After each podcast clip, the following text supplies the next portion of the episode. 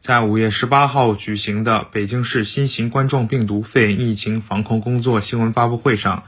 北京市疾病预防控制中心副主任刘晓峰介绍，随着疫情防控工作持续。陆续有封控区、管控区解封，解封前消毒工作需科学精准，避免过度消毒而导致污染环境、损坏物品，甚至危害健康。他介绍了消杀方面的五个提示：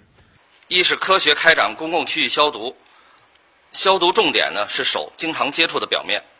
比如说单元门的门把手、楼梯扶手、垃圾桶的手拉环、电梯按键及扶手、快递接收柜的表面。公共卫生间等，同时要求呢要做好个人的手卫生。第二呢是避免过度消毒，不要对外环境进行空气消毒。室外的绿化带、地面、楼体的外墙、栅栏、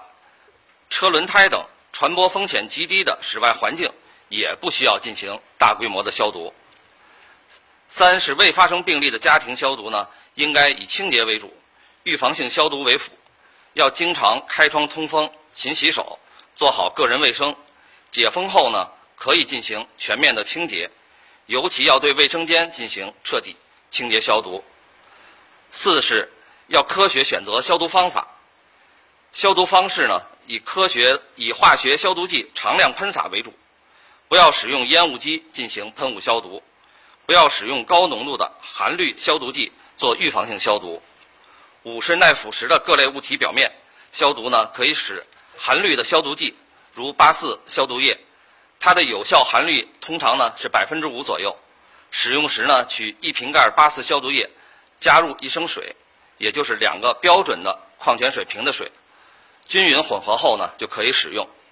也可以选用其他种类的消毒剂。